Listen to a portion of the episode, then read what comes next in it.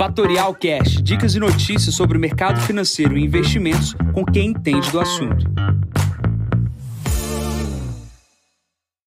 Bom dia, investidores. Aqui quem fala é Jansen Costa. Vamos para mais o Visão do Mercado. Hoje é o número 789. Hoje é sexta-feira, dia 1 de setembro, 7h30 da manhã. Início de mês, em uma sexta-feira, com relatório de emprego nos Estados Unidos, frente a um estímulo novo na China. No Brasil, orçamento decepciona. Começando aqui por parte da China, a gente tem os mercados na região da Ásia ali representando uma, um resultado misto aqui nessa abertura do dia. O principal motivo é que na China tivemos um novo estímulo com relação a corte das taxas de juros dos depósitos em alguns bancos. Tá? Isso deve estimular o uso do dinheiro para atividades econômicas. Outra questão também que veio é, acima das expectativas foi o PMI de Caixin, o PMI saiu de 49,2 para 51. É, isso é positivo, né? Esse MOL está para o território de expansão. A gente está vendo um cenário bastante negativo da visão do mercado com relação à China, mas tudo que está parecendo é um processo até do oposto, como muitos economistas vêm errando aí nos últimos meses e nos últimos anos pós-Covid. Tá? Muitos têm dificuldade na leitura é, desse novo cenário global frente a todos os desafios. China com recuperação, minério de ferro também se recuperando. É, temos aí uma alta novamente do minério de ferro em 0,48%. Eu não me surpreenderia se a China começar a crescer novamente, dado todos os problemas com estímulos locais. Olhando aqui para a Europa, a gente tem as bolsas na Europa com resultado misto, muito em função do que saiu dos PMIs na Europa. Tá? Os PMIs saíram ali na zona do euro, é, todos praticamente abaixo de 50 pontos. E isso mostra claramente que a região ela está é, em recessão, está né? Tá em, tá em contração. É, isso deve jogar ali um pano de água quente, é, na verdade um pano de água fria, né? É, na, na, necessidade de subir os juros é, do Banco Central Europeu. Então essa, essa necessidade de um menor juros pode animar ali a bolsa europeia e pode animar a, a, relação par entre euro e dólar, dado que se não houvermos estímulos, né, isso vai voltar ali a, a, a fazer com que a Europa saia desse buraco e a China também, que é um principal comprador dos produtos europeus, possa também ajudar a tirar a Europa deste dessa situação. Quanto isso, a gente vai aí para o principal dado é, que temos aí do dia na agenda, que é a, o número de emprego nos Estados Unidos. Tá? Esse número de emprego ele é super importante em função do que saiu ontem, né, que foi a medida de inflação que saiu é, basicamente em linha do que é a expectativa.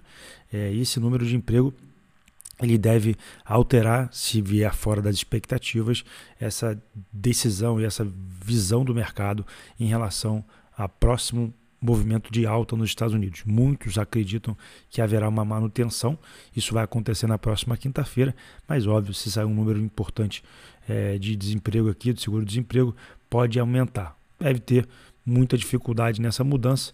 O mercado está com 88% uh, é, mantendo ali a probabilidade de, de manutenção de juros.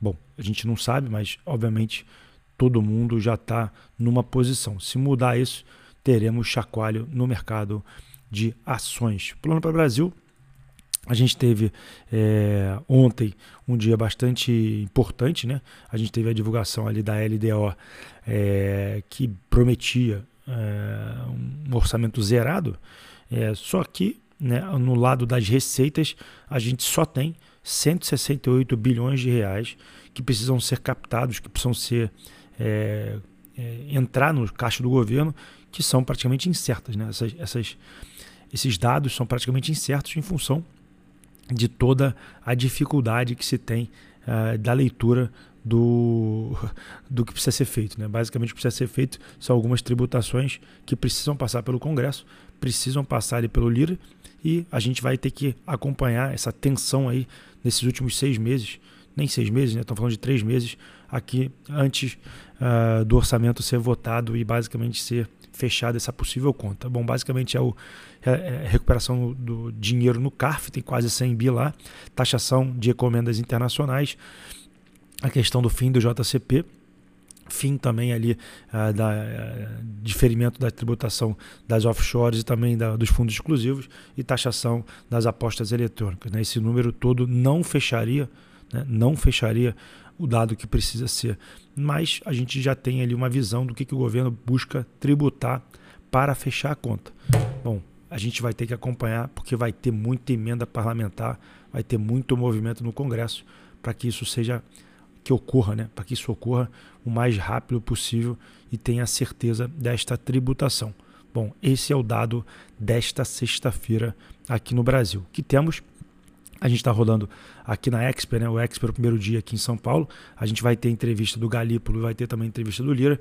Vamos ver o que eles vão falar aqui na abertura do evento, tá? Todas essas, essas entrevistas acontecem antes do meio-dia aqui na agenda.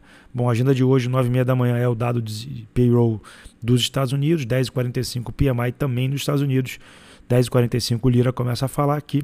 Temos também na parte da tarde entrevista do Roberto Campos Neto no exterior, no evento da LID. Tá? Isso pode também ser uma importante movimentação no mercado. Enquanto isso, a gente vai vivendo essa sexta-feira com os mercados no exterior em alta, tá? Estados Unidos operando em alta, é, Ásia praticamente todas em alta também, é, e na Europa mais em queda a Alemanha e os restos dos mercados todos em alta também. É uma sexta-feira bem positiva para os mercados pré, é, pré-dado americano. Tá?